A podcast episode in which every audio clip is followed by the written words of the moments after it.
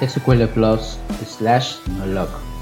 Connect raya así vea. Startup. Amigos y amigas, sean todos bienvenidos. Este es Citas Ciegas y en compañía de mis invitados espero que pasen un rato agradable hablando de tecnología y algo más. Bueno, gente, eh, nuevamente buenas eh, noches para los que nos escuchan en la noche del día lunes cuando liberamos el, el podcast. Y buenos días para los que nos escuchan durante el día. El día de hoy, nuestro invitado especial, eh, no, no, requerí, no requiero irlo a, a buscar muy lejos. Eh, geográficamente estamos muy cerca. Eh, tal vez en otras circunstancias, en otros tiempos, posiblemente se podría haber dado este, este encuentro en, en un mismo lugar físico. Pero de acuerdo con la pandemia y con lo que nos está eh, llevando a, estar un poco distanciados eh, tanto de nuestras familias, de nuestros compañeros de trabajo y amigos.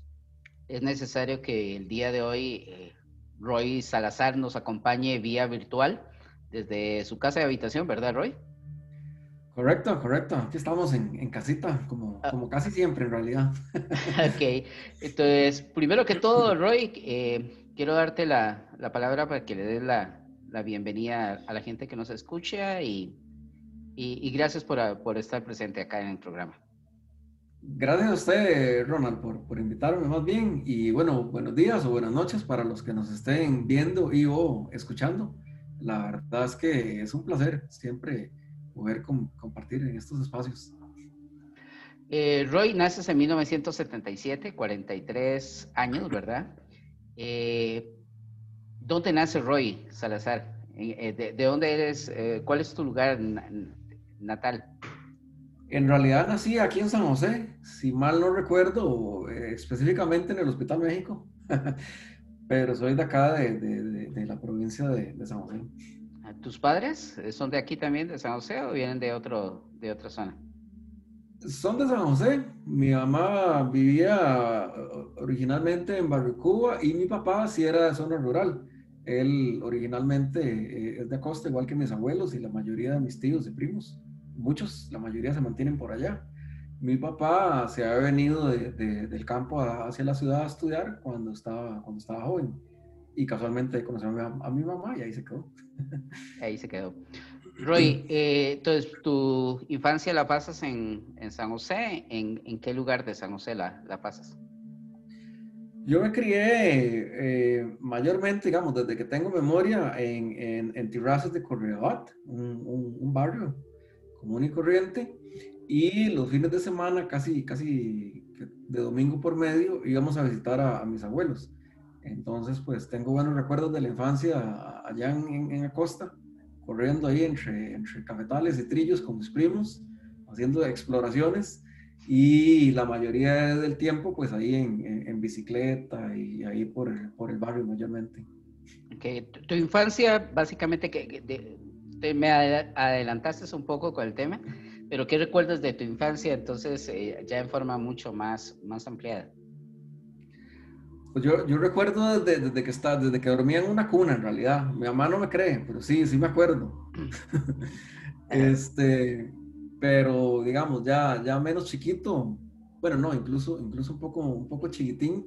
Recuerdo que tenía un carro bomberos de pedales. Es uno de los recuerdos que, más gratos que, que, guardo. Recuerdo que venían mis primos eh, para mis cumpleaños y era ahí un fiestón enorme. Yo tenía muchos juguetes y entonces llegaban mis primos y sacaban todos y cada uno de los juguetes, a por haber, y los desperdigaban por toda la casa. Y después pues había que recolectar los juguetes y volverlos a, a guardar eh, ya un poco menos chiquitín, este, recuerdo mi primer bicicleta, que es una de las, de las cosas más preciadas que, y hobbies que todavía guardo. Eh, tenía una BMX azul. Actualmente tengo una mountain bike que igual es de hace muchos años, que también es azul. ok. Eh, pasas, pasas una, una infancia relativamente como, como casi la mayoría de, de, nosotros, de la gente que vivimos un poco más hacia el lado de, la zona central del país, en medio de, como tú dices, eh, en medio de, ir a la escuela, estar en tu casa, eh, ¿Pasas alguna cosa especial durante la infancia o básicamente eh, es, es, así, escuela, estudiar, eh, jugar, o, pasas algún momento eh, estresante durante tu infancia? No, no, la verdad es que la infancia fue uno de los tiempos más felices que, que yo tuve. el estrés vino más bien en la adolescencia, pero en lo que fue la infancia, en realidad era, era una vida bastante buena. Y las mañanas, casi siempre, mi papá nos iba a dejar en la escuela mi hermana y a mí. Bueno, el rato que, estuvimos en la escuela los dos, porque teníamos como cuatro años y medio de diferencia. Eh, y en las tardes venían en un bus que nos traía a la, a, casa. Yo estaba en la escuela Vitalia Madrigal, que es en la pura capital, entonces pues no hay forma de llegar desde de, donde yo vivía, digamos, en, en hasta, hasta allá, que no fuera en, un transporte. Entonces siempre venía eh, en, el bus. Eh, me gustaba mucho ver faulas, la verdad. Nunca fui muy deportista. Ahí trataba de mejenguear, pero no, no, no era muy bueno. Este, y jugábamos ahí en el, en, el barrio también.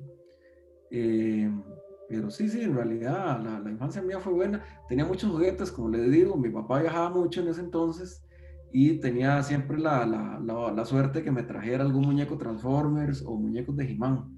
Entonces esos eran los juegos míos, digamos, no era tanto como jugar bola o mejenga o eso, porque era muy malo, sino más bien jugar con, con, un par de amigos que tenía, que entonces hacíamos más como, como fortalezas y armábamos ahí unas guerras entre los muñecos de He-Man.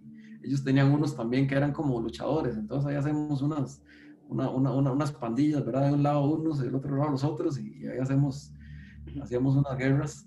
A veces era un poco triste porque durábamos toda la, todo el día armando eh, eh, la, la, casa y los castillos de cada bando y, y toda la infraestructura para la guerra y cuando ya llegamos a pelear, llegaban las mamás y nos decían que ya era muy tarde, que ya habíamos jugado mucho, se queda que irnos.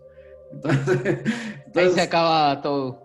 Ahí se acaba todo y llorábamos desconsoladamente porque ellos, claro, ellas no entendían que es que habíamos pasado muchas horas preparando el, el, lugar y, y, que no habíamos en realidad todavía peleado. pero, pero, bueno, ahí. Estudias en el Liceo José Vargas Calvo, ¿es correcto el dato? Sí, en realidad en el colegio, primero estuve en el colegio Rosario. Estuve en el colegio Rosario de, desde séptimo hasta, hasta cuarto año. Y es después de cuarto año que, que, voy al Vargas Calvo, de cuarto año a quinto año. Ok. Eh, ¿qué, ¿qué, recuerdas de, de, ese tiempo del colegio, de tu adolescencia además? ¿Cómo era, cómo era Roy? ¿Era el tipo de tranquilo? ¿Era el tipo distraído? ¿Era eh, un tipo nerd del clásico verde que, que se sacaba buenas notas y que todo el mundo lo buscaba para, para estudiar con él. ¿Cómo era Roy?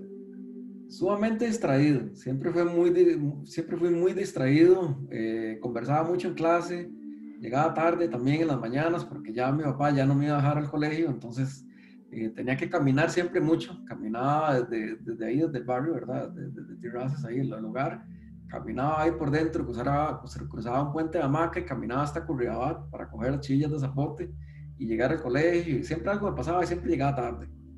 Entonces el profesor de matemáticas me odiaba y no me dejaba entrar a, la clase, me dejaba fuera de castigo.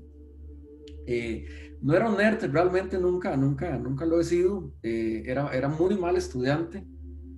Eh, tenía la suerte de que, de que pues sacaba las, las, las notas ahí medias suficientes para pasar sin mayor esfuerzo. Siempre, siempre fui a estudiar el día anterior, leía un poco y con eso me la jugaba a sacarme ahí una nota entre 70, 80 o por ahí. Nunca, nunca fui realmente un, un estudiante aplicado. Eh, en el Rosario, pues bueno, era un colegio semi privado. Este, tenía ahí un grupo de, de, de, de, amigos y habían otras argollas ahí a las que, que eran más impenetrables, ¿verdad? Que, eran así como los más, los, más fresillos, ¿verdad? Los más famosos. Y después estábamos los relegados, entonces yo era, yo era el grupo de los, de los relegados, pero éramos muy amigos, teníamos una, una muy buena amistad. Todavía tenemos un, un chat ahí en, en, WhatsApp de solo nosotros. Eh, la verdad es que, que, por ese lado lo disfrutaba mucho. Eh, una parte del Rosario que no disfruté tanto porque eh, pues, teníamos ahí una situación económica complicada y y en ese tipo de colegios, digamos, cuando, cuando uno es pobre, eh, eh, sufre, termina, termina sufriendo.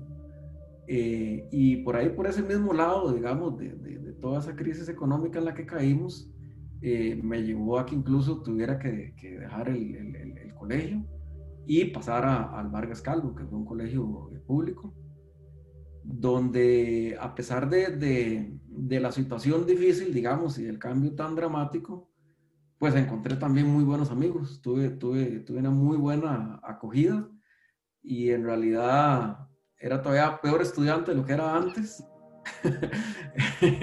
y pasaba mucho de fiesta. Eh, e, era muy famoso en ese colegio, por algún motivo todo el mundo me conocía, incluso teníamos ya después un partido político, entonces más todavía me conocían y, era más loco todavía, me dejé pelo largo, eh, cosas de ese tipo. Y, y, bueno, igual siempre, siempre pasaba algo. Alguna gente no me querían porque decían que cómo era posible que si yo siempre llegaba tarde, andaba a fiesta, era tan loco y no ponía atención en clase, y que, y, que yo pasaba, digamos, y ellos no. Entonces yo les explicaba, bueno, el motivo es porque ya yo todo esto lo vi en el colegio anterior, ¿verdad? Yo estaba repitiendo el año. Entonces yo les decía, para mí es muy fácil porque todo esto yo lo vi y yo, y yo, o sea, yo repetí solo porque no quise ir a, hacer convocatoria del examen porque tenía una, una, una riña personal con el profesor. Entonces yo no le quise dar el gusto de ir a hacer convocatoria. Y además, pues porque tenía una depresión enorme, ¿verdad? Por todo el, tema económico situaciones personales de la familia, toda la cuestión. Entonces, entonces, entonces yo me rebelé, yo dije, no, no, me voy del colegio, no presento nada y repito el año, no me importa. Y, y, y entonces, claro, la, la, gente, digamos, compañeros que pasaban muy aplicados, eh, eh, se enojaba mucho, decía, pues no es posible, ¿cómo es que usted pasa el año y pasa los exámenes y, pasa siendo loco? Y nosotros no, yo, bueno, es, porque ya, ya, todo esto yo lo vi, yo, lo domino. para, mí, para mí es muy fácil porque, claro, ya, ya lo sé. Pasas toda esta época del colegio, como dices, con todas tus, todas esas complicaciones y demás. Eh, ¿Cómo llegas a la universidad?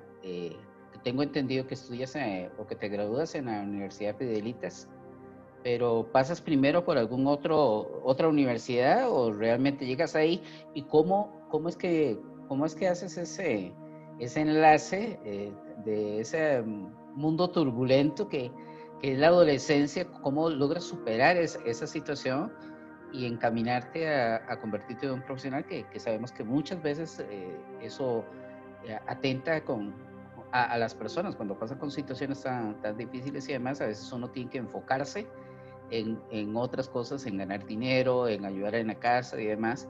Y muchas veces que quedan de lado la proyección a convertirte en una persona profesional. ¿Cómo, haces para poder hacer todo este enlace?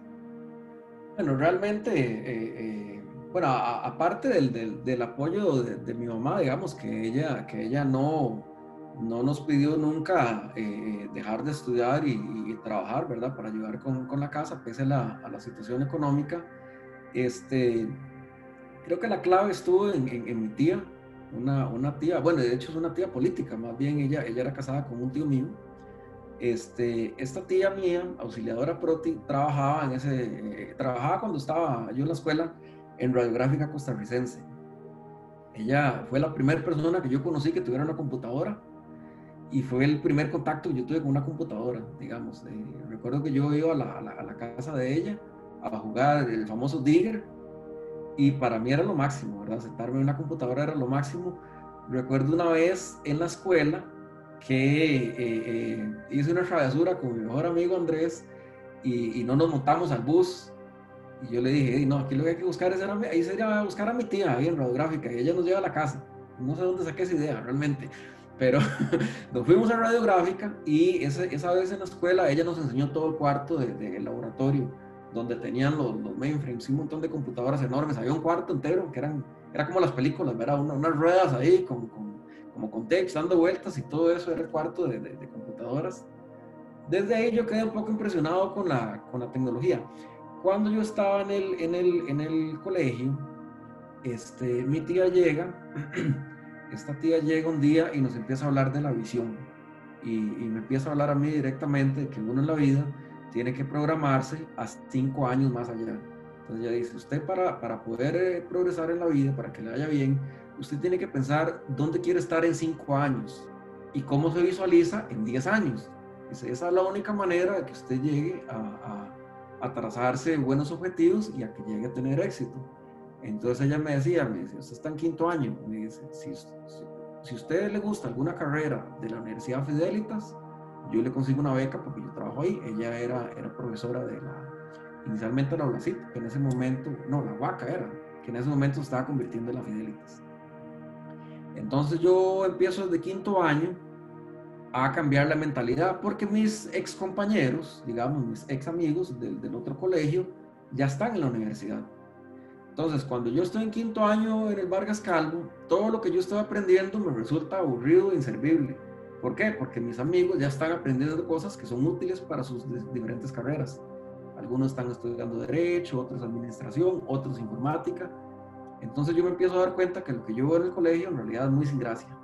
Entonces el colegio para mí pierde completamente la importancia y la importancia es qué voy a estudiar en la universidad. O sea, qué voy a hacer porque ya yo debería estar en la universidad. Yo no debería haber estado en, quinto año ese, ese último año. Entonces empiezo a buscar, a buscar carreras. Quería estudiar psicología. Me hubiera gustado mucho ser psicólogo. Quería ser actor de teatro también. Quería ser ingeniero industrial y quería ser ingeniero en sistemas. Esas eran las, las cuatro opciones. Eh, luego vienen los exámenes de, de la universidad. Eh, ahí me toca recibir una dosis de la realidad, de las malas decisiones. ¿Qué pasa con los exámenes de la universidad? Que la nota no me da para ninguna carrera, porque tenía tan pésimas notas del colegio que entonces, eh, este, a la hora de hacer el promedio que el de la UCR, eh, solo me daba para estudiar meteorología, por ejemplo.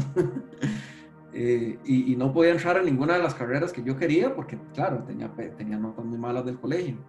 entonces, bueno, sigue estando la, la, opción de la universidad privada comitiva y ahí es donde empiezo a validar los, los, programas de carrera. Yo empiezo a ver uno por uno los cursos yo sé, bueno, ingeniería industrial, tengo que llevar física 1, física 2, química 1, química 2, cálculo 1, 2, 3, 4, estadística y un montón de vainas matemáticas que no eran realmente de, mucho de, mi agrado.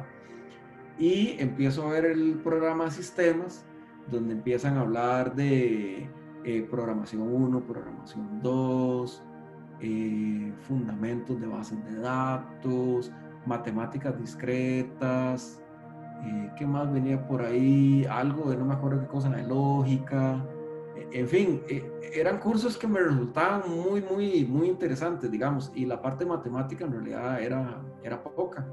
Y comienzo a hablar con gente, un, primo segundo, que había sido informático, él me empieza a explicar, me dice, bueno, esta es una carrera muy bonita, le va a tocar desvelarse muchos días durante la universidad y después trabajando también Dice, pero paga bien este, y es este, realmente muy interesante. Y ahí empecé a, a, validar y a validar y a validar hasta que finalmente eh, me decidí por, por sistemas que, que realmente eh, eran, era, eran cursos, digamos, era un programa que me, que me resultaba como fascinante, ¿verdad? Como aprender cosas que del todo no, no sabía porque cuando yo veía el programa industrial y decía química 1 y 2, yo me acordaba pues de las clases de química del colegio. Yo decía, bueno, eso yo más o menos lo conozco. Pero cuando veía otras, otros cursos, digamos, programación 2 o lenguajes de tercera generación, eh, ciertas cosas en el programa de sistemas, yo decía, bueno, esto es algo que realmente uno no, no, no lo puede conocer si no está estudiándolo en la universidad, o sea, no hay manera. Eh, administración uno más o menos entiende, ¿verdad? La administración uno la puede inferir un poco, pero, pero ya estas otras cosas eh, realmente, realmente que no, sistemas operativos también, recuerdo, uno y dos. Entonces, me, me empiezo realmente a, preparar psicológicamente para, para entrar a la universidad y me preparo para, para, para terminar el quinto año y y pasar el bachillerato de una, ¿verdad? Es decir, no, no había opción en mi mente de, de, de, perder una materia en bachillerato o algo así y atrasarme más y todo, porque ya estaba un año atrasado, ya me había atrasado suficiente. Y entonces, a pesar de, de la fiesta, la locura, de que era mal estudiante, eh, eh, saco, saco el quinto año bien y además de que era gobierno, era, habíamos ganado las, las, las, elecciones en el colegio, entonces era, también era, yo creo que era vicepresidente, de hecho, sí, yo era el vicepresidente del colegio, del colegio en ese año. Eh, y no, no, me, preparo y, me rumbo y entro a la universidad. Entro a la universidad y me empieza a ir bienísimo, sumamente bien, era, era algo increíble, ¿verdad? Pasé de ser un estudiante promedio a pésimo a un estudiante universitario eh, eh, que iba, o sea, casi, casi que hacía corrido, es decir, los primeros cursos que llevé me iba absolutamente bien, era, era algo increíble. Ah, ¿Empiezas la universidad en qué año? Hijo puñica, eso sí no me acuerdo. Lo que sí me acuerdo es que duré muchos años en la universidad. Sí, porque precisamente en la línea de tiempo que tengo, te gradúas en el 2003 de la Universidad Fidelitas, pero ya en 1998 inicias trabajando en una compañía, en un Capro, que para muchos de la, de, la ya de entraditos en años no, todavía nos acordaremos, Tecapro todavía existe como tal, pero UCI fue un, una, una etapa de, de flore, la etapa de florecimiento de compañías aquí en el área de tecnología y demás. Eh, ¿Es este tu primer trabajo en informática como tal o, o, o ese que tú registras como ya, digo, este es mi trabajo, primer trabajo formal realmente?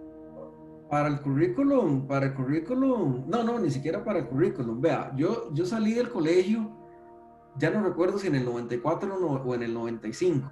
Entonces... 95. Generación 95 eres. ah, ok. Entonces yo entré a la universidad en el 96, pero yo no entré en el primer cuatrimestre. Yo recuerdo que yo entré tarde. Eh, no recuerdo por qué, pero sí, sí recuerdo que entré para el segundo o tercer cuatrimestre del 96. Entonces, este, yo estuve en la universidad y para el año 97, 97 creo yo, estaba trabajando en los centros de cómputo. Entonces, mi primer trabajo en realidad fue en los centros de cómputo. Cosa muy irónica, porque el primer día que yo llegué a hacer una tarea a la universidad, porque no tenía computadora, ni siquiera sabía cómo guardar en el bendito disquete. Porque las computadoras que tenían en el colegio, cuando llegaba a computación, eran sumamente viejas, eran computadoras que tenían DOS cuando yo llego a, a, guardar en, lo que es en Word, en, Windows 3.11, tuve que pedirle ayuda al asistente porque ni siquiera sabía cómo encontraba el, el, disquete. Es decir, estaba, estaba completamente desfasado de, de, todo. Y aún así, eh, un cuatrimestre después ya tenía computadora. Si mal no recuerdo, gracias a mi hermana, creo que fue mi hermana la que la, que la, la, que la compró, esa primera computadora. Y, ya ahí me empiezo a disparar. La computadora me salió malísima. Eh, era una computadora, ¿se podrá decir de dónde era? No, no. claro que sí, no hay problema, no hay problema. Era, era CompuFax, era CompuFax. CompuFax es famoso para esos, para esos problemas con los clones. Entonces, el bendito clon me dio todos los problemas sabidos de, y por haber. Al principio, como yo no sabía nada, yo la llevaba y ellos me la formateaban, entonces todo lo que había hecho lo perdía. Era un colerón. Ya después, mi amigo Rodolfo me empezó a ayudar y entonces empecé a aprender mucho de, de, formatear la computadora, instalar el Windows, de instalar el Office, porque lo tuve que hacer montones de veces, de, de, cambiarle la tarjeta de video, de ponerle otro procesador. Ya después compré, eh, habíamos hecho otra compra, ya comprado mejor tarjeta madre, ya habíamos armado otro clon mejor. Entonces aprendí mucho de eso. Y casualmente, para, para el año 97, presumo yo, porque empecé a trabajar en 98, para el año 97 ya yo estaba trabajando como asistente en los laboratorios, laboratorios de cómputo de la, de la universidad. Entonces, realmente yo trabajé casi toda mi, mi, mi, carrera y eso me atrasó. La universidad me pagaba con cinco materias al, al, al cuatrimestre. Entonces yo trabajaba para la U en los laboratorios, a veces asistía a algún profesor, eh, también di un curso, mi, primer curso, mi, primera experiencia de profesor fue dar el curso de internet, hágale números, había un, curso de, internet. Eh, tengo infinidad de, anécdotas en el centro cómputo. La más famosa fue cuando llegó una muchacha y me dijo que se le podía echar Yahoo un disquete. ok, entonces pasas por esta etapa, haces trabajo en el laboratorio en la universidad, eh, trabajas durante cinco años en UCI y en el 2004-2005 trabajas un año en CISDE. Otra no, no, espérenme, espérenme para llegar ahí, porque falta, falta historia. Ajá. Como yo trabajaba, es que todo se enlaza, vea, como yo trabajaba en los centros de cómputo, llega un punto en que el director de carrera me dice, vea, en la empresa donde yo estoy dando una consultoría, necesitan un técnico de computadoras.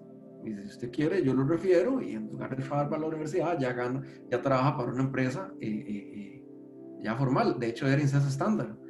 Entonces yo salgo del centro de cómputo y me voy a trabajar en CESA estándar ganando, ganando plata y haciendo lo que hacía en el centro cómputo, instalando computadoras, instalando impresoras, dando soporte técnico a los usuarios. Eh, me la pelo las primeras veces y me sienta el jefe de sistemas a explicarme lo que no había que decirle a los usuarios, lo que no había que hacer, me jalo algunas tortas y así por el estilo. Luego de eso, entro a CIA que fue la primera empresa donde yo trabajé ya con tecnologías Oracle. Yo trabajaba en CIA para el año 98. Estábamos haciendo los, las evaluaciones pensando en el, año 2000. El famoso Y2K.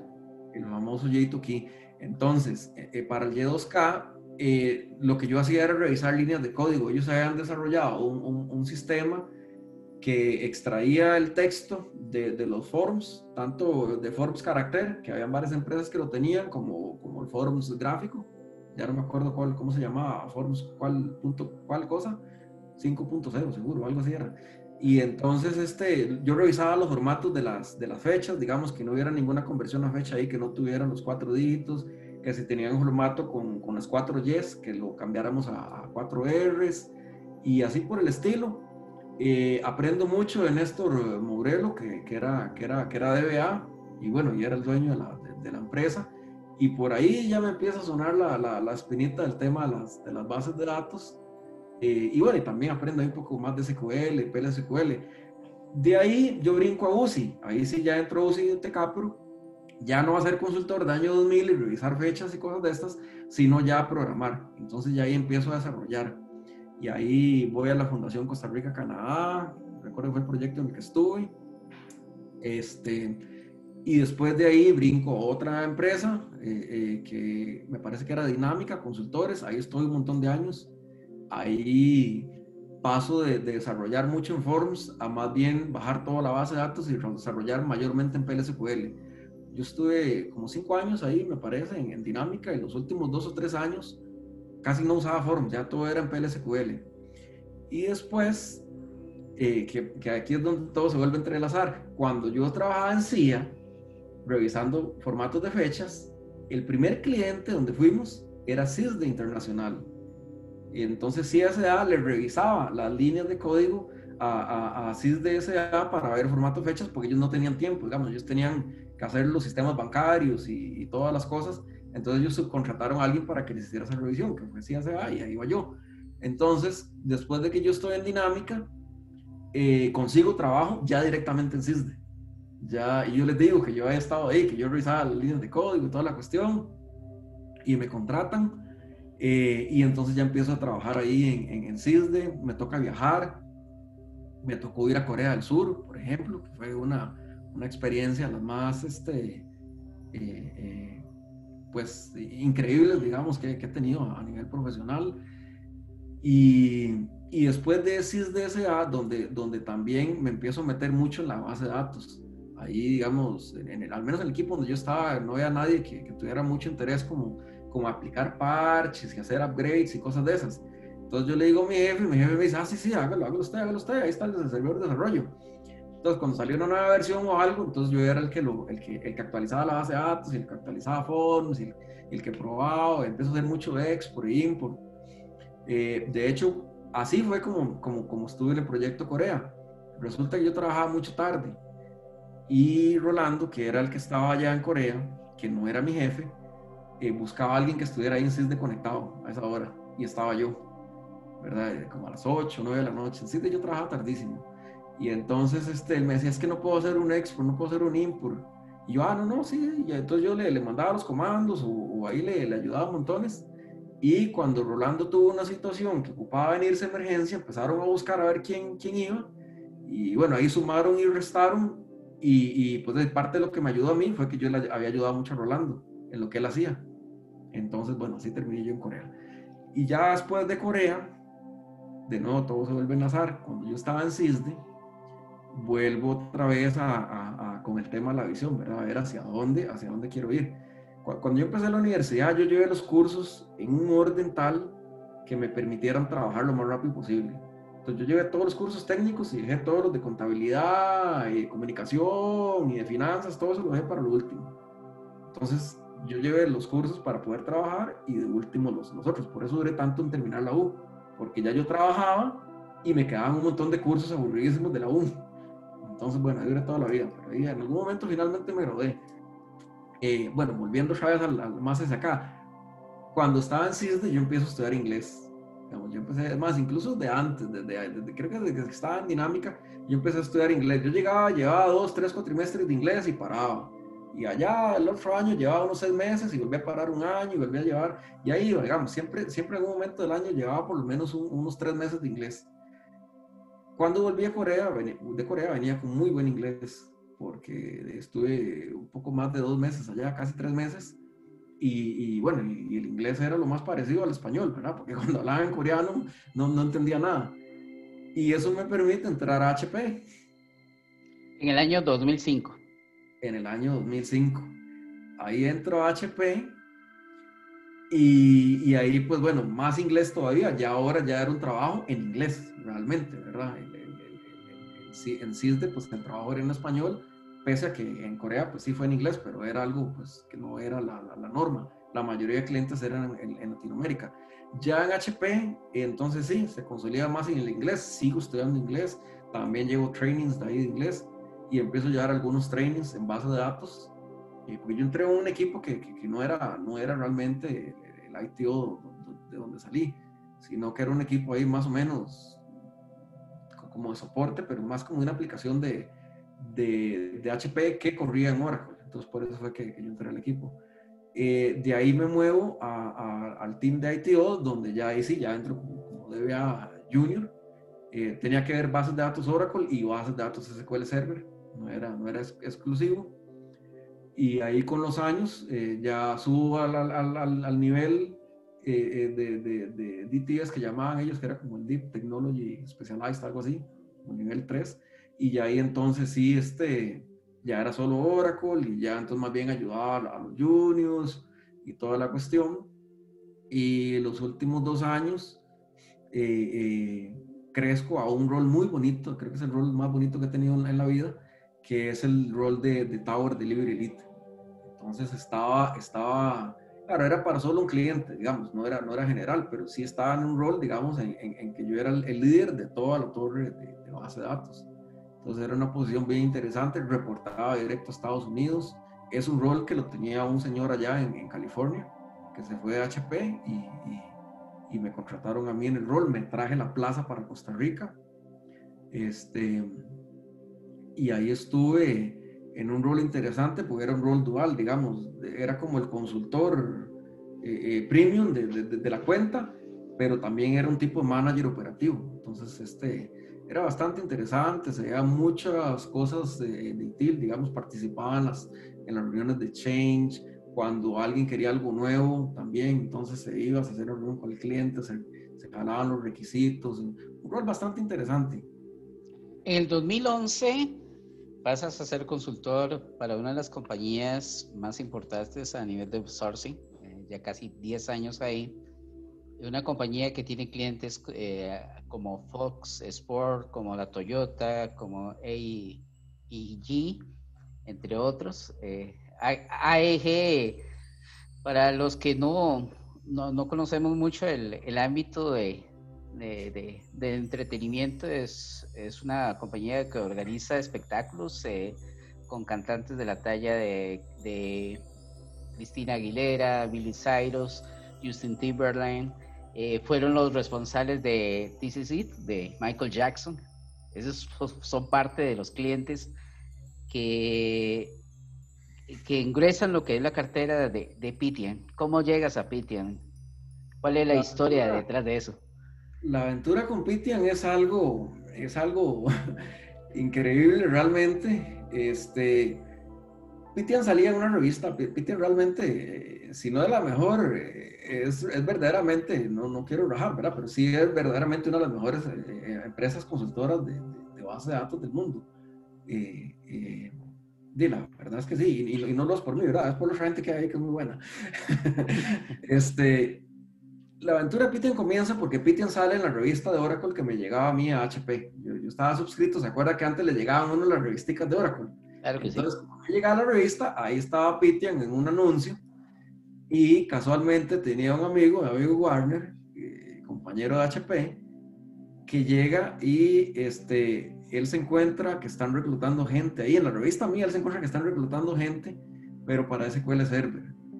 Bueno, él dice que fue por eso. Yo, la teoría mía es que él tenía una novia, y eso es cierto, él, tenía una novia y se fue para Canadá. Entonces yo digo que él se quería ir para Canadá para ir detrás de la novia, pero él dice que no, él dice que fue porque vio la oportunidad ahí de SQL Server, aplicó y casualmente eran los primeros, primeros equipos que estaban reclutando. Entonces él llega y, y, la empresa no solo lo contrata, sino que se lo lleva para allá, porque en ese momento, cuando él aplicó, eh, lo que tenían ellos era el relocation, ¿verdad? Entonces ellos dicen, ok, contratamos talento alrededor del mundo, pero lo traemos para acá. Cuando ya yo me decido aplicar, por, por algunas eh, malas relaciones con mi jefe en, en, HP, y bueno, y, también porque yo siento que, que habían faltado a la, al acuerdo que habíamos hecho cuando yo acepté el, el, otro rol, ¿verdad? Habíamos, habíamos acordado, ¿verdad? Aunque por supuesto yo quería el rol, pero yo dije, bueno, sí, yo paso el rol, pero quiero esto, esto, esto, esto. Entonces, este, hubieron varias cosas que no se cumplieron, y yo dije, bueno, ahí, vamos a aplicar aquí a ver, de, si, si, me contratan me voy, de, si no, no. Y, y, y resulta que, que, en la primera vez que aplico Pitium, no, no, no, no me llaman, no, nada, cero. Y digo, de sí, no, es que la verdad es que es, mucha suerte que lo contraten a uno, así, tan raro. Y al, al tiempo le digo, a, le cuento a mi amigo Warner que yo había aplicado, pero nunca me llamaron ni nada. Me dice, ¿cómo nunca la llamaron? Me dice, aquí es política, que siempre llaman a la persona, aunque sea para decirle que no califica. Y en serio, me dice, no, pero yo, yo, ellos llegaron, me dijeron que iban a mandar un examen, no mandaron nada. Y dice, no, no, me vuelvo a aplicar. Y bueno, digo, aplico otra vez aplico esta segunda vez y ahí sí, me llego una serie de, exámenes y cuestiones, hago los exámenes, eh, hago varias entrevistas por teléfono con la gente de recursos humanos, con el manager, con el technical team lead, con, bueno, con todo el mundo me entrevisté. Y finalmente eh, eh, me hacen una oferta muy buena y, y, me voy para allá, me voy para, para Canadá como tres meses, como tres meses a arrancar, a, entrenarme y, y, y, desde ahí a, trabajar remotamente desde, desde aquí, desde, Costa Rica, contratado directamente allá en, en, Ottawa. Entonces, este, reportando allá a Ottawa directamente. vamos, a, vamos a hacer un impasse aquí con la parte de, de Pitian porque encuentro que más o menos en esa misma época empiezas a, enfocarte mucho hacia un área que hoy en día es donde te conocemos mucho en el área de la comunidad. Veo que sacas eh, algunas certificaciones en el área de, ITIL, eh, sacas algunos entrenamientos en fundamentos de auditoría y demás. Y eh, como parte de, ese crecimiento que llevas, no sé si es Pitian la, la que sientes que te impulsa, llegas a formar parte del programa Oracle ACE. Eh, sabemos que Pitian tiene, tiene una cantidad importante de, miembros dentro del programa. Es desde Pitian, desde el marco de, Pitian, donde, donde te da esa posibilidad de, de, ingresar a ese mundo, de conocer lo que era el programa, o, o, hay otro, otra persona que te, que te involucra en todo esto.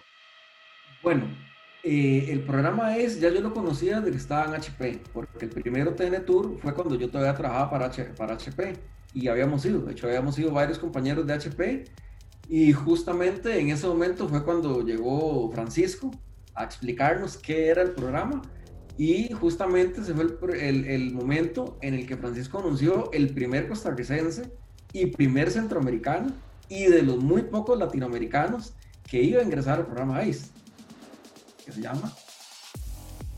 Eh, Vieres que tengo un pequeño problema de memoria, pero no recuerdo. Pero creo que lo conozco, creo que lo conozco. Se llama mi amigo Ronita. Ronita casi nadie. Entonces sí, de ahí, de ahí sale la, la, la idea, y esto lo, lo, comentaba el otro día con alguien que yo recuerdo que estaba con un compañero, bueno, un ex compañero más bien de, de, más atrás, y yo le decía, le digo, usted que es una eminencia, debería meterse al programa. Y me decía, no, no, no sé qué, no. Y, bueno, a mí me, me queda ahí la, la, pues me queda la, la, la, la, inquietud, pero no, no es algo lo que yo realmente eh, eh, aspirara, mucho menos en ese momento, que apenas estaba, estaba realmente, bueno, no estaba empezando con ese dato, en realidad ya, ya tenía buen rato, pero no, no, no, no, no me veía ni, nada por el estilo, pero sí me gustaba la idea del programa, digamos, me gustaba mucho la, la idea, recuerdo las palabras de Francisco, que él decía que esto es, o sea, que en lugar de Oracle decirle a la gente por qué el producto es tan bueno y convencerlos, los que lo usan son los que le dicen a la gente qué, es lo que tiene bueno y tratan de convencerlos de, que lo usen. Entonces realmente esa, esa, esa cuestión me gustó. Seguí yendo a los OTN Tours. Eh, ya, digamos, ya había entrado a Pitian, igual seguía yendo a los OTN Tours. Y conversando con el sitio de Pitian un día, fue que me dijo, me dice, usted debería ser eh, ACE. Me en Pitian tenemos muchos ACEs y hay muchos incentivos y beneficios y todo para los ACEs. Y, yo le decía que, que bueno, que, que, de hecho sí me gustaría, digamos, me gustaba mucho la, la, idea de dar una charla y, de todo, pero que no, no sentía que, que, yo fuera un gurú, digamos, como esos que iban. Y entonces me decía, no, no, usted lo que tiene que hacer es haga una buena charla, o sea, enfóquese en un tema que usted domine, algo que le guste, y hace una charla y la hace bien. O sea, también es un asunto de oratoria y, y es un asunto de, de, de, de, pasión, ¿verdad? Es un asunto que, de que, usted le nazca eh, compartir esa parte del, del, del, conocimiento y de pertenecer al programa y dedicar mucho de su tiempo propio. Pero también, pues, Pitian tiene algunos, algunos beneficios. Ellos, para el tema de viajes, digamos, que lograban ser ACE, ellos, ellos dan un presupuesto, digamos, entonces ya la hora. Si uno, si uno entra al programa, eh, Pitian le ayuda a que uno pueda viajar a los países para poder dar las charlas. Y también, si uno entra al programa, ellos le dan tiempo tiempo para que usted prepare las, las, las conferencias. Entonces, digamos, por ahí tenían ese par de incentivos.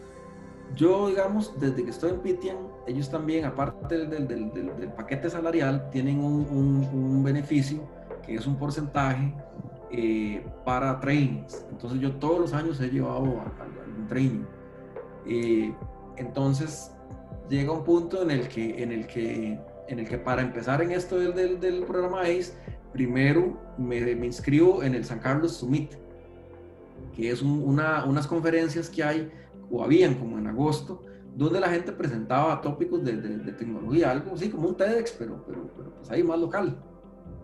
Entonces yo llego a una, una conferencia que era más que todo hablar de cómo funcionaba el modelo Follow the Sun y este, el modelo, ah, bueno, hablar sobre el Working from Home, que en ese momento era algo muy desconocido eh, aquí y entonces yo les hablaba de los retos y las, y las ventajas que tenía el Working from Home y de lo importante que sería si en Costa Rica aplicáramos el Working from Home. El principal tópico, aparte de, las presas y, menos contaminación y lo bonito que es trabajar de la casa, era la posibilidad de descentralizar la, los trabajos de la gama. yo les decía, una empresa, si yo trabajo para una empresa que está en Canadá, porque una empresa que está basada aquí en, en, en, San José no puede contratar a alguien de Guanacaste y otro en Limón y otro allá en Osa, en la zona sur. Es decir, si, si yo lo hago de aquí hasta Canadá, ¿cómo es que no, pueden, cómo es que no podemos aquí en el mismo país? Eh, y, bueno, esa, esa fue la, la evangelización, digamos, de, de, de, ese día. Después de ahí me hago mi primera charla. Eh, que era, era una charla sobre Ash y, Sash, que eran las, los famosos, este, de las, las, las, sesiones activas en, en, Oracle, y que es un, que es un paquete que, que, viene con el Tuning Pack, y el paquete Open Source, ¿verdad? Que es, que es una serie de scripts para simular lo que hace el, el, el, Active eh, Session History. Entonces, empiezo ahí y, y, y, ya después de varios años, digamos, de estar dando esa charla y otra después que tenía, que hablaba de replicación de bases de datos, eh, es que por fin aceptan en, el programa. Eh, sí creo que, que Pitcher me dio mucho peso. Eh, no sé si, si yo fuera un DBA acá en Costa Rica, en otro lado, si, si lo hubiera podido lograr. tal vez sí, pero sin duda el, el, el peso de Pitian, digamos, es, un, es una palanca increíble, increíble realmente. Entonces, este, pues sí, yo diría que, que, que, esa parte se la, se lo da Pitian, primero por, por el training, también por la, por, la experiencia, digamos, porque he tenido la, la suerte de conocer muchos productos de, Oracle, además de la base de datos, como Golden Gate, como DB Visit, como las standbys, physical y logical, como ahora más recientemente el DataGuard, este, y cuestiones de ese tipo. Entonces creo que, que, pues que esa exposición, digamos, también lo ayuda a uno a que, a, que tenga un poco más de, de, currículum y de peso para, para acceder al, al programa. Oracle Open World. ¿Qué nos puedes decir? No he ido. no he ido. Tenía todo ya probado. Tenía probado. Vea, el, el budget que es para trainings, eh, me habían hecho la excepción este año para que pudiera usarlo para ir al Open World. Me dijeron, bueno, eso es para trainings, pero usted siempre lo usaba en trainings. Y como en el Oracle Open World ciertamente se aprende mucho porque las charlas son de bastante alto nivel, eh, se lo vamos a valer por este año. Por este año le vamos a valer para que, para que vaya y, incluso creo que iban a tratar de ver si, si me daban parte del, del, del, budget de, de, de, viajes como es para ir allá. Y si no, pues yo pagaba el boleto del avión, digamos, no, no, ya no era tanto. Eh, eh, pero sí, ellos, ellos me iban a, a, ayudar con el budget y este, tenía la entrada gratis por ser parte del programa ACE, ¿verdad? Entonces que teníamos, que teníamos la, la, entrada para ir allá a Las Vegas. Y bueno, se vino el señor COVID y hasta ahí llegó mi, mi primer posible Oracle Open World. Esperemos si la cosa mejorara, que tal vez el otro año, pero creo que va, va a costar, creo que va a costar y no.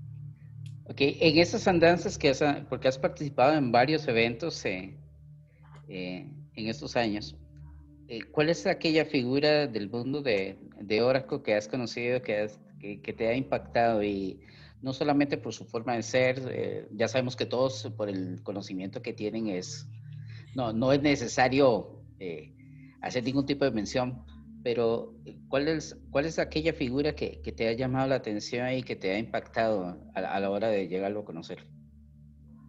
Hijo Puñica, creo que, creo que todos, es que no, no, no recuerdo uno que, que, más que otro, es que mucha gente, digamos, cuando, cuando, cuando fui a los, a, los, a, los, a los primeros OTN Tours, por ejemplo, pues me impresionó mucho Francisco. Eh, ya después, cuando vino Tom Kite, tuve la suerte que para esa vez logré convencer a Alex Gorbachev que viniera a dar las charlas. Y entonces, como Alex Gorbachev era, era amigo de él, pues estuve ahí un poco cerca a Tom Kite, hasta tengo una foto abrazado con los dos y todo. Eh, entonces, de esa fue también como, ¿verdad? Lo máximo. Después, eh, en otra ocasión, conocí a, a, Kyle, ay, se me olvida el, apellido. Caillou. No, no, no, el otro Kyle, el otro el Kyle. Otro Kyle el que es de, de, de, de Delphic, creo que se llama. Uh, no, estoy... El asunto con Kyle, el asunto con Kyle es que Kyle es el que desarrolla, el que desarrolló Sash, eh, esta, esta, esta cuestión de, de la charla mía, ¿verdad? Este utilitario que simula el Active Session History. Entonces, yo llegué, di la charla y después Alex Gorochev me dijo, me dice, vea, este es el que programó eh, este utilitario del que se está hablando. Entonces también esa fue una, una realmente una, un momento pues, mágico, ¿verdad? De decir, a la putica, estoy aquí con este carajo que es el papá de los tomates y yo hablando del, del, producto. Eh, después de eso, bueno, tenía el gusto de conocer a Sandés y a Neil, con los que por algún motivo hice mucha amistad de, la nada. Eh, también a Ricardo González, eh, que es Tico, que está allá en, en, California, que es Product Manager. Eh, he conocido varios Product Managers, en especial de, de bueno, del, del, del, producto Estrella Medio, digo yo, que es este Divisat. Eh, hay un, un, un, amigo de la India que se me olvida el nombre, porque es medio extraño de, de, pronunciar, y también Pedro López, con los dos he trabajado con, con el tema Divisat. Eh, también las muchachas de, de allá del sur, eh, Rita y Rita Núñez y Edelweiss, eh, las dos real, realmente son, son, son mujeres impresionantes. Eh, entonces, pues también, también, y, y, es muy bonito, es muy bonito, digamos. las dos tienen una oratoria muy buena, muy buena también, grandes expositoras. después de este señor de Nueva Zelanda, Doug, se me, se me olvida el apellido también, que es súper buena gente. Y Tim Hall, que, que, tuve la oportunidad de, darle ride a un restaurante al que íbamos. Entonces fue muy divertido porque había una presa, pero terrible. Íbamos con Waze y el carajo iba sorprendido cómo nos íbamos quedando todo con Waze. Y él me decía, pero no funciona. Y yo, sí, sí. Digo, porque todos lo usamos aquí en Costa Rica. Entonces, que está la presa, va poniendo que hay presa. Entonces, ya el que viene atrás, como nosotros, ya sabemos que hay presa, entonces buscamos otra. Me decía, no lo puedo creer que no funcione. Y yo, no, sí, sí, sí, sí, es una maravilla. Y él quedó tan impresionado que al día siguiente hizo un blog en la página de él sobre la experiencia en Costa Rica manejando con Waze en medio de, del traffic jam, ¿verdad? De la, de la, de la, de la presa. Ajá. Entonces, eh, sí, eh, eh, pero, pero, sí, pero en general todos, digamos, todos, todos, todo, toda la, la, gente que uno va conociendo. Ajá. Te voy a decir una fecha, 12 de julio 2016. 12 de julio del 2016. ¿Del 2016? Sí. 2014. ¿O 2014? 2014 debe ser cuando me casé. Ok, entonces 2014. Ok, eh. que dicho que no, se te olvidó porque si no hubiera sido complicado, ¿verdad? 16, 12 de julio sí es. Ok. Sí, del 2014, sí, sí, sí, sí, seis años, sí, sí, sí. Ajá. ¿Qué cambia en tu vida a partir de ese momento? Eh, bueno, eso es una fecha realmente relevante. Eh, debo admitir que ya, que ya nos habíamos comprometido y ya llevamos viviendo juntos un, año, eh, mi esposa y yo. Habíamos, pues, habíamos, habíamos, los dos vivíamos con, con, con, nuestros papás todavía, a pesar de que yo estaba ya muy viejo para estar viviendo con mi mamá, igual vivía con ella. Y entonces, en realidad fue como un año, año y medio atrás cuando, cuando dimos el paso de, de, de movernos juntos y ya comprometidos y empezar a, planear la boda. Entonces, eh, creo, creo, que el momento más relevante fue el, año y medio atrás cuando nos pasamos a la, a la casa, una, una, una, casa nueva donde no teníamos nada, no teníamos mesa comedor, no teníamos sillones, eh, eh, no teníamos una cama matrimonial tampoco, era una camita pequeñita, no teníamos cortinas. Entonces, ahí con, con, las uñas y, y, aruñando con, lo que se podía. Eh, fuimos poco a poco eh, armando la, la, casa. Recuerdo que por un año íbamos a todas las ofertas que había en EPA y en todos los lugares de, de ferreterías y casas a, a comprar cosas, desde de, de, dónde poner los cepillos de dientes, dónde guindar los baños, eh, luego ir allá a Sarchi, hacer los muebles y, y, así, así, todo, todo poquito a poco. Este, eh, entonces, esa parte también fue muy, muy, muy impactante, la verdad, de, ir ahí poco, poco, poco, poco, ahí entre los dos, rellenando la casa. Eh, luego la, la, boda, en realidad, eh, fue otro proyecto bastante interesante. Es un proyecto que lo administramos nosotros dos, no, no teníamos wedding planner ni nada de esas cosas que llaman. yo hice un Excel que se llamaba Proyecto Boda y ahí estaba todo, desde, desde cuánto cobraban por persona en X lugar, cuánto costaba el salón, cuánto iba a costar el, el catering service, cuánto costaba cada silla, cuánto costaba cada, el forro la silla, el forro el mantel, eh, cuántas mesas eran, cuántas sillas por mesa, a quién íbamos a sentar en cada silla, en cada mesa, cómo las íbamos a distribuir, ¿verdad? ¿Quién iba a quedar más cerca del baño? ¿Quién iba a quedar eh, afuera? Porque había una parte del salón que era más como al aire libre, ¿quién iba a quedar más adentro? Eh, las luces, la música, quién iba a cantar en la, en, la boda o cuál, o cuál disco móvil, este, todos, todos, todos, todos los, los, los, detalles, la iglesia, todo, todo, todo lo hicimos nosotros, cuál, quién iba a cantar en la, en, la iglesia, este, y, y, fue un proyecto bastante interesante, duramos, de, duramos prácticamente un año organizándolo, buscándolo, y nos llevamos algunos chascos, por ejemplo, un, un señor que queríamos casarnos allá en un salón y y el Señor dijo que no, que no podía por la fecha que queríamos, que era febrero, porque no tenía un problema de agua. Entonces dijimos, bueno, entonces no. Y en enero nos llamó que si ya teníamos todo listos, que, porque era que no le habíamos vuelto a avisar nada, que ya la fecha de estaba reservada para, para febrero. Nosotros, pero ¿cómo? Si usted nos dijo, usted nos dijo que tenía un problema de agua, ah, sí, pues ya lo resolví. Yo dije, pero, pero no nos dijo. Bueno, ya está reservado, si no me tienen que pagar todo y no se casen. Yo no, lo va a pagar yo nada. Si, ¿cómo nos vamos, a casar si no, no, tenemos nada organizado? Sí, entonces fue, fue terrible, sí, fue, fue, terrible porque el Señor se enojó, nos gritó, nos dijo que nos iba a mandar y todo, que, había que pagarle. Y yo, ¿qué va a pagar si, si no, o sea, no tenemos nada? Pero bueno, Y, bueno, y las carreras del día de la boda también. algunas cosas que no salieron como tenían que salir. La gente no se da cuenta, pero uno sí, digamos, uno sí se, sí se da cuenta del, montón de, detalles. Eh, realmente un día muy, muy bonito. Eh, igual siempre hay algunas cosas ahí que, tal vez no, no, no, fueron como uno hubiera querido. bueno, es parte de la, de, la, vida. Uno, uno usualmente solo cuenta lo, lo bonito, ¿verdad? Porque de, ponerse a contar lo triste. ok, de, de, hecho, vamos a ver qué tanto recuerdas de, de ese día. Eh, ¿Te acuerdas que llevabas una corbata y un chaleco? ¿De, de qué color era? Arroz.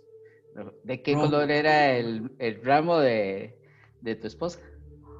Eh, bueno, el, puño del ramo era, era blanco y las rosas eran, eran rojas. Rojas, ¿verdad?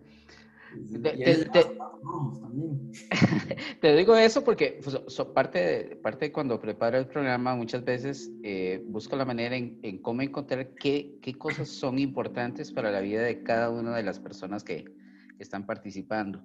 Sé de que sos una persona eh, amante del cine, te gusta mucho la parte de, autos, motocicletas, creo que es, es tu, eh, tu hobby principal son las motocicletas, tuviste un cuadraciclo en algún momento que luego evolucionó a, a, a, la, a, la, motocicleta que tienes hoy en día. De hecho, tienes muchas fotografías. Creo que es de la parte que disfrutas, andar eh, explorando eh, por todo lado, ¿verdad? Ya sea en tu poderoso Jeep o en, tu motocicleta, pero creo que es la forma más, más importante y sé que muchos de esos momentos los compartes con tu esposa. Por eso precisamente quise quise traer eh, ese tema a cotación porque sé que es, es, es, algo que está nuevo. Eh, todavía no tienes hijos, ¿verdad?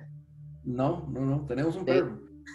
ok, pero entonces es una época bonita porque todavía es como si uno estuviera dentro de esa luna de miel que, entre comillas, porque convivir con una persona, de hecho, es una prueba importante. Yo creo que es algo que, que yo le recomendaría a todo el mundo antes de casarse con alguien, hay que convivir con esa persona para para ver si uno se puede o no se puede eh, acomodar o ajustar, porque el, el, el, sí, el, por sí solo, el convivir es, es difícil. Y, y, hacerlo con una persona eh, que te importa, y que te interesa y que va a formar parte de tu vida es todavía el doble de difícil, ¿verdad? Sí, sí, sí, sí. Eh, pues uno, uno, al principio es, es difícil. Ahora, tal vez siento yo que una parte que nos salvó es que ninguno de los dos había vivido solo del todo. Entonces, eh, eh, creo que esa parte de, salir de la casa de uno con la mamá eh, a, vivir solo o solo con otra persona es, es, lo más relevante. Pienso que tal vez mucha gente se, se, se casa y, y, se mezclan las cosas, ¿verdad? Se mezcla la experiencia de salir de su casa de sus papás a vivir solo en su casa, ¿verdad? Y tener un montón de responsabilidades desde cosas tan básicas como sacar la basura, porque yo en mi casa nunca sacaba la basura, no, no, era algo, no era algo que existiera en mi vida, es decir, la vida mía era ir a trabajar, volver, salir el fin de semana, eh, eh, comprar comida, eso sí, digamos, eh, comprar comida, eso sí, sí, siempre lo he hecho, pero, pero sacar la basura, lavar un plato, tender una cama, digamos, bueno, tener la cama sí, pero, pero, pero limpiar, por ejemplo, o sea, preocuparse porque, porque, porque hay que barrer o pasar un palo piso. Eh, ese tipo de cosas no, no, no, no eran parte, digamos, de, de, mi realidad. Entonces, cuando usted llega y está ahí y pasaron tres días y usted empieza a ver que casa está sucia y hay que barrerla, eh, pues es parte también, ¿verdad?, del, del, del asunto. Y, y, cuando trabajan los dos, pues, pues es complicado, ¿verdad? Pues hay que hacerlo. Y, y, al menos, bueno, al, inicio no, no, no, no, contratábamos a alguien que, que, llegara a limpiar, ni nada así por el estilo. Entonces, este, sí, son, son, son retos interesantes, ¿verdad? De lo más básico hasta, hasta, hasta lo más bonito, digamos, que es también cuando llega el momento de acostarse uno, que se acuesta ahí eh, junto con otra persona. Y, y de ahí es una sensación muy bonita, ¿verdad? O sea, dormir con alguien creo que es una de las mejores cosas que, que, hay en, en la vida.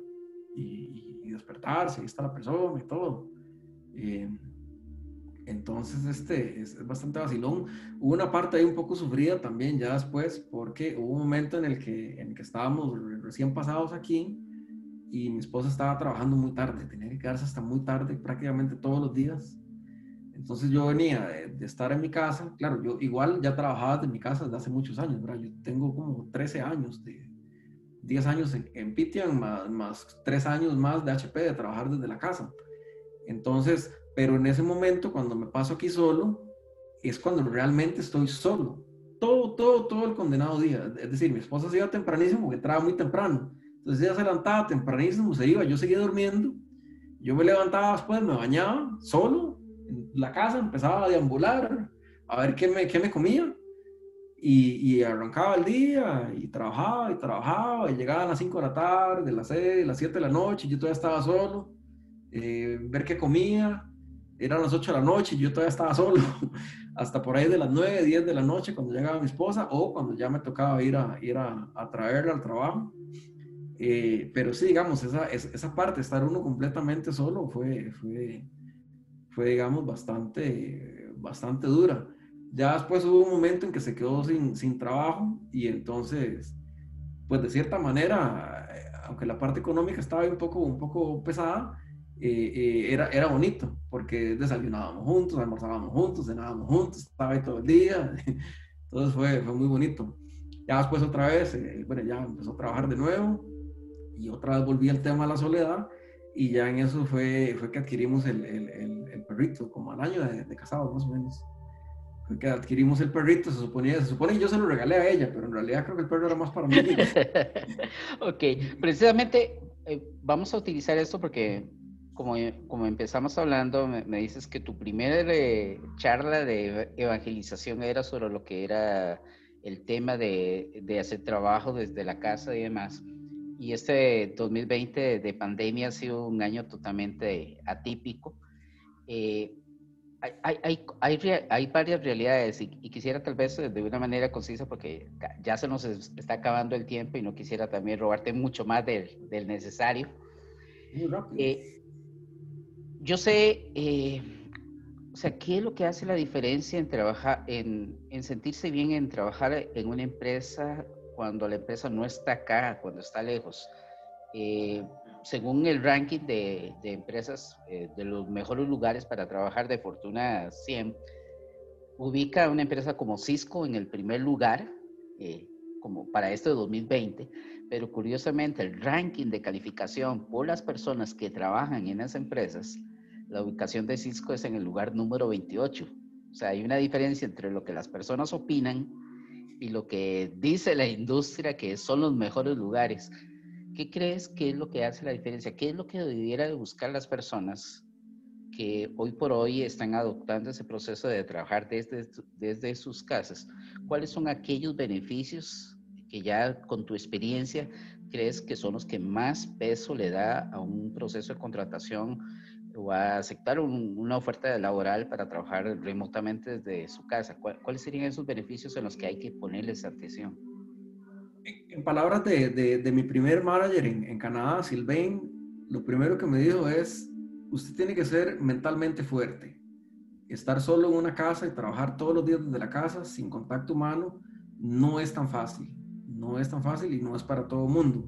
Eh, yo en, mi experiencia, digamos, lo que he tratado es de hacer que el teletrabajo me dé disponibilidad para hacer cosas que me hacen muy feliz. Por ejemplo, eh, duermo hasta tarde, cosa que me hace muy feliz. Me gusta dormir, no, no soy una persona a levantarme ni a las 5 ni a las 6 de la mañana.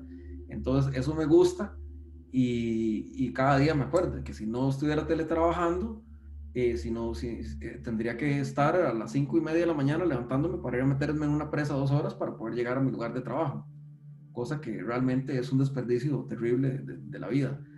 Eh, y entonces lo siguiente es qué hacer con ese tiempo que no desperdicio en mi vida en una presa. Entonces a mí me gusta andar en bicicleta, es algo que toda la vida me ha gustado, entonces algunos días voy y agarro la bici, me voy ahí una, una vueltica, aunque sea media hora, a 45 minutos, eh, otros días voy y corro, porque igual hay que cuidarse el colesterol y el azúcar y todas las cuestiones. Aquí, como yo vivo en un condominio, ahora hace poco, bueno, hace un par de años hicieron una canchita de, básquet ahí. Entonces a veces agarro la bola y voy y hago ahí tiros de básquet. Este, Eh, al principio era malísimo, ahora ya, ya, ya en sexto vez un poquito más. Eh, otros días, bueno, otros días eh, hago ejercicio aquí, tal vez hago lagartijas, agarro una pesa que tengo ahí en el cuarto o alguna cosa. Otros días simplemente duermo, otros días tal vez desayuno con más calma, otros días hago un mandado. por ejemplo, cuando tengo que ir a la, a la dentista, a la ortodoncia, entonces ya eso es una mañana muy bien aprovechada voy a la ortodoncia y vuelvo, y hago mandados, a veces hay que ir al banco, entonces voy al banco, vuelvo. Otros días me toca entrar temprano, entonces es al revés. Entonces digo, bueno, hoy me tengo, tengo que entrar a las 8 de la mañana por fuerza, ¿verdad?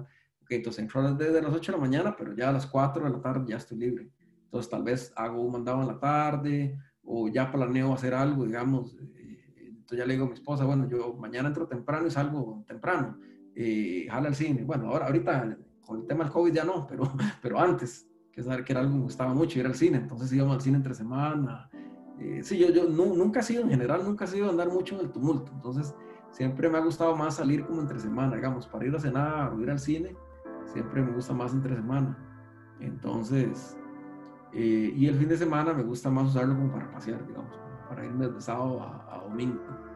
Eh, otros días, bueno, otros días hay que trabajar, hay días que hay que trabajar desde temprano y, le da uno, la noche trabajando, pero bueno, ahí también se, se, trabaja. Entonces, creo, creo que lo principal es buscar algo que uno le guste mucho hacer y, y hacerlo. No sé, en el caso de una muchacha que, que tal vez eh, sea fanática de andar las uñas impecables y el pelo y todo, podría decir, bueno, yo voy a trabajar desde temprano para salir en la tarde para poder ir y hacerme el pedicure, el manicure y el pelo ahí a mis anchas de 3 de la tarde hasta las 6 de la tarde. Eh, o en el caso de una persona que, que le guste, no sé, jugar tenis, eh, puede ser que diga, no, yo voy a trabajar más tarde y me pongo de acuerdo con el vecino y voy y juego tenis. O las que les gusta, o los que les gusta nadar, eh, bueno, voy a trabajar a X hora, de X hora a X hora, y entonces aprovecho y, y voy y nado. ¿verdad? Entonces, o los que les gusta pasear al, perro también, bueno, yo perro usualmente lo paso en las noches. Pero, pero también, digamos, hay gente que le gusta salir buen, buen rato con, perro o largo, entonces también. Creo que lo principal es eso, digamos, buscarle la acomodo al teletrabajo para que le dé eh, eh, esa, esa felicidad extra. Eh, o, aprovechar del teletrabajo para ir al dentista, para ir a la cita médica, para ir a dejar el carro, cambiarle el, el, el aceite, digamos, todas esas cosas que usualmente requerían antes de un permiso entonces ya usted se evita estar pidiendo permisos y simplemente acomoda, acomoda el día. Tal vez nada más le dice, jefe, voy, a entrar una hora más tarde, media hora más tarde para aprovechar para hacer algo ahí. O dependiendo de la flexibilidad, ¿verdad? Que tengan, pueden también, en mi caso, por ejemplo, yo a veces voy y le hago el cambio de aceite al carro.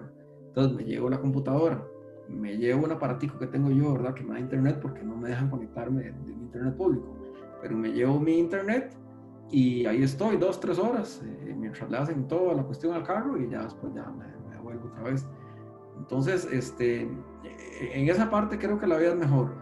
Lo otro es la comida, digamos. Yo antes, eh, eh, cuando trabajaba en una oficina, nunca llevaba almuerzo. me daba mucha pereza el tema de la taza, no, no me gusta la, calentar en la taza plástico y todo eso. Entonces, y me gustaba mucho la, la, la interacción desde el almuerzo siempre me iba con la gente que, nos gustaba comer afuera, nos íbamos a un restaurante y toda la cuestión. Eh, en la parte humana eso sí me hace mucha falta, digamos, esa interacción social, pero en la parte de la comida, eh, como muy bien, porque como comida normal, arroz, frijoles, un atún, un bistec, o, vegetales, pollo, no sé, lo, que sea que uno coma cada día, y, está más fresco, digamos, es, es comida que está más fresca, es comida casera, entonces eso en realidad le, le, le, mantiene uno el cuerpo un poco menos, menos grasoso, menos azucariento, ¿verdad? Menos, más, más sano, en realidad. Y los que comen más sanos o los que tienen dietas eh, más excepcionales, ¿verdad? Los, que tal vez tienen una dieta keto o una dieta vegetariana o una dieta vegana o, o, o, simplemente una dieta pues ahí más, más, más light, eh, tienen ahora más la posibilidad de hacerlo. Digamos, cuando estás en su casa, usted puede comer mejor, puede beber mejor también, usted tiene, tiene agua ahí al alcance de la mano. No es que en las empresas no hayan, pero, no es lo mismo. Eh, puede hacerse también batidos, hay gente que le gusta mucho cambiar el desayuno, los snacks más por un batido de frutas o algún tipo de bebida. Entonces usted en su casa tiene más posibilidad de todo eso. Eh, también hay, hay menos, menos posibilidad de que si tiene que trabajar tarde, está aguantando hambre.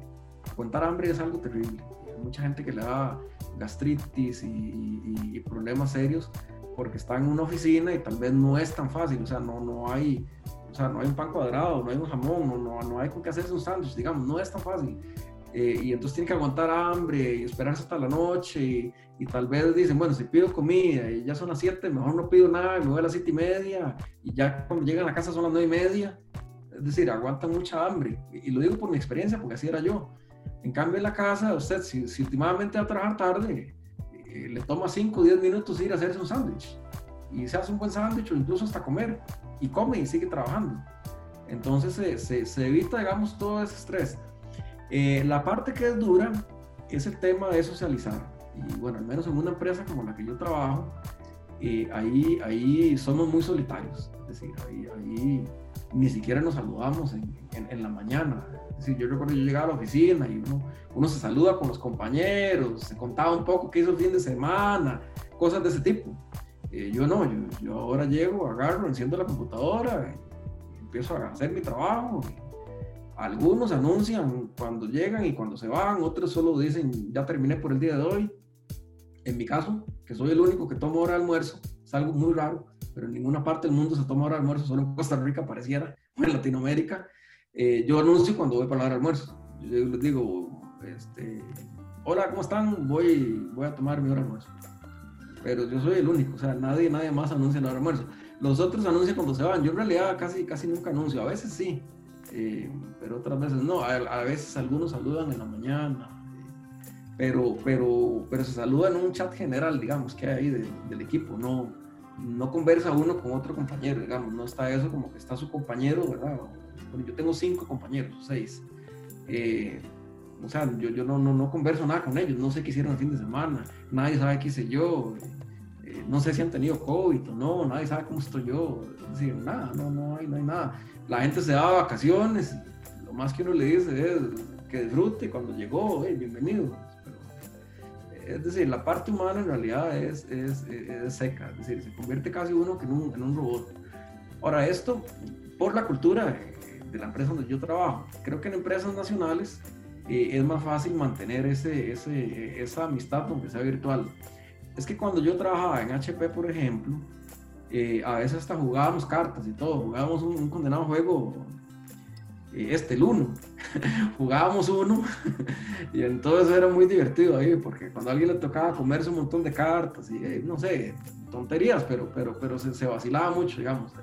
Había una, una, una, relación muy, muy fraternal.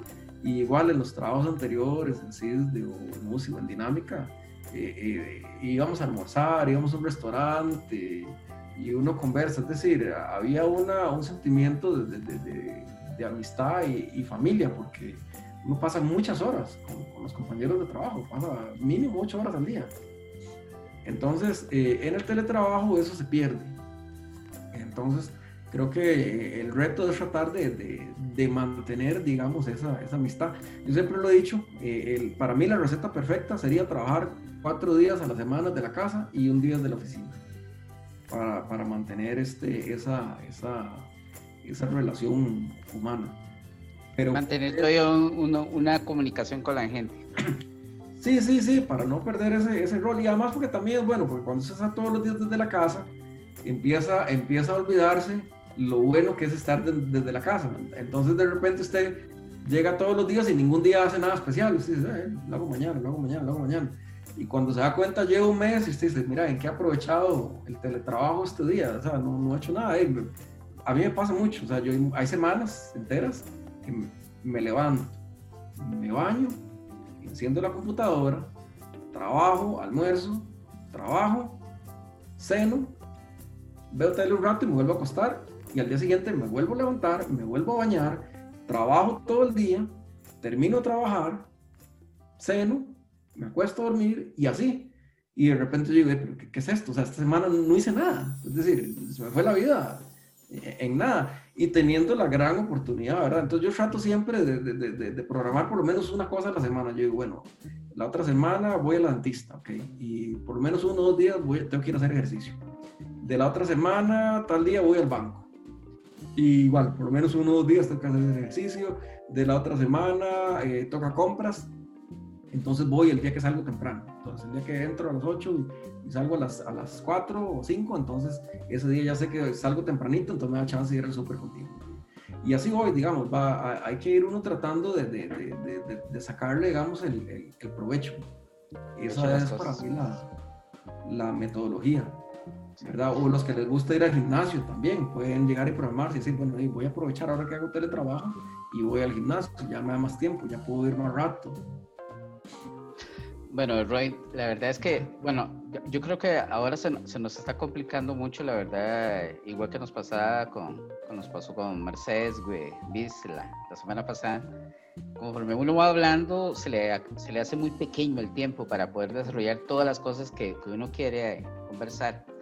Eh, estamos en la parte ya, ya final del programa de hoy y, y quisiéramos los, los últimos dos aspectos que siempre hacemos.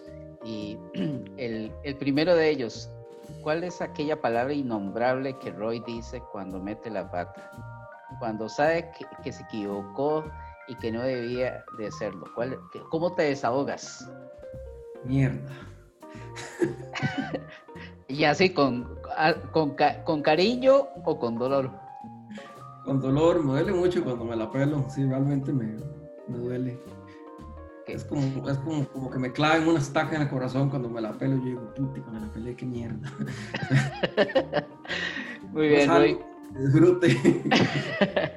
bueno, Roy, entonces nuevamente quisiera darte las gracias por, por habernos acompañado el día de hoy, haber aceptado a, formar parte del podcast de Citas Ciegas. Eh, antes de cerrar el programa, quisiera que, que, a la gente que nos escuche además, que pudieras darles eh, un último mensaje eh, en medio de toda esta situación. Sabemos que hay gente que le está pasando mal, otra la, relativamente creo que el área de, tecnología creo que más bien ha sido un beneficio. Eh, eso nos ha permitido hacer muchas cosas, como tú dices, que antes era casi imposible realizarlas. Eh, sobre todo porque en tecnología es muy difícil que exista un horario. Eh, generalmente los horarios, eh, uno sabe a la hora que entra, pero nunca sabe a la hora que va a salir. Es, esa es como la, la métrica. ¿Cuál sería el mensaje de, de, cierre para el programa de la gente que, en este tiempo tan complicado?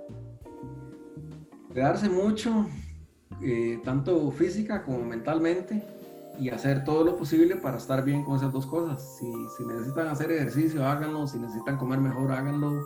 Eh, si para la parte mental necesitan salir, eh, eh, vean Canal 8, vean al doctor Estrada. Él da muy buenos tips, digamos, de, de, cuál es, digamos, el, el, momento de pandemia en el que estamos. Este, pienso que, que salir a, a, lugares al aire libre es, es lo mejor que se puede hacer eh, igual seguir tratando de evitar la vida social con, con amigos y, y, familiares lejanos, pero sí, sí, salir, salgan, salgan a parques nacionales, vayan a ríos, vayan a un volcán, vayan, hagan senderos, todo, todas las cosas que, que, tal vez antes no hacían porque, porque la parte social era más importante, tal vez la pueden aprovechar ahora, vayan, métanse en un sendero dos horas, eh, eh, eso, eso estaba haciendo yo bastante. Y, y, es muy bueno. La verdad es que la, las caminatas en la montaña ayudan muchísimo. Eh, y son una experiencia muy chiva.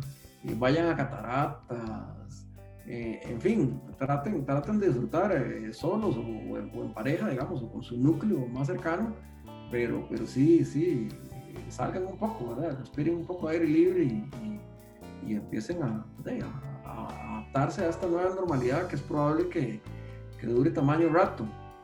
Y eso sí, por ningún motivo falten los protocolos, ¿verdad? Los protocolos siempre hay que seguirlos muy bien.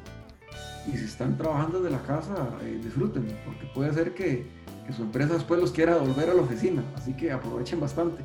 Hagan todo eso que ocupan hacer, llevar el carro, eh, arreglarse una muela, hacerle una limpieza dental, ir a una cita médica, eh, todos esos mandados, no los dejen para más después, empiecen a hacerlos, programen uno por semana porque después, si ya después no tienen teletrabajo, les va a doler, les va a doler no todo este tiempo.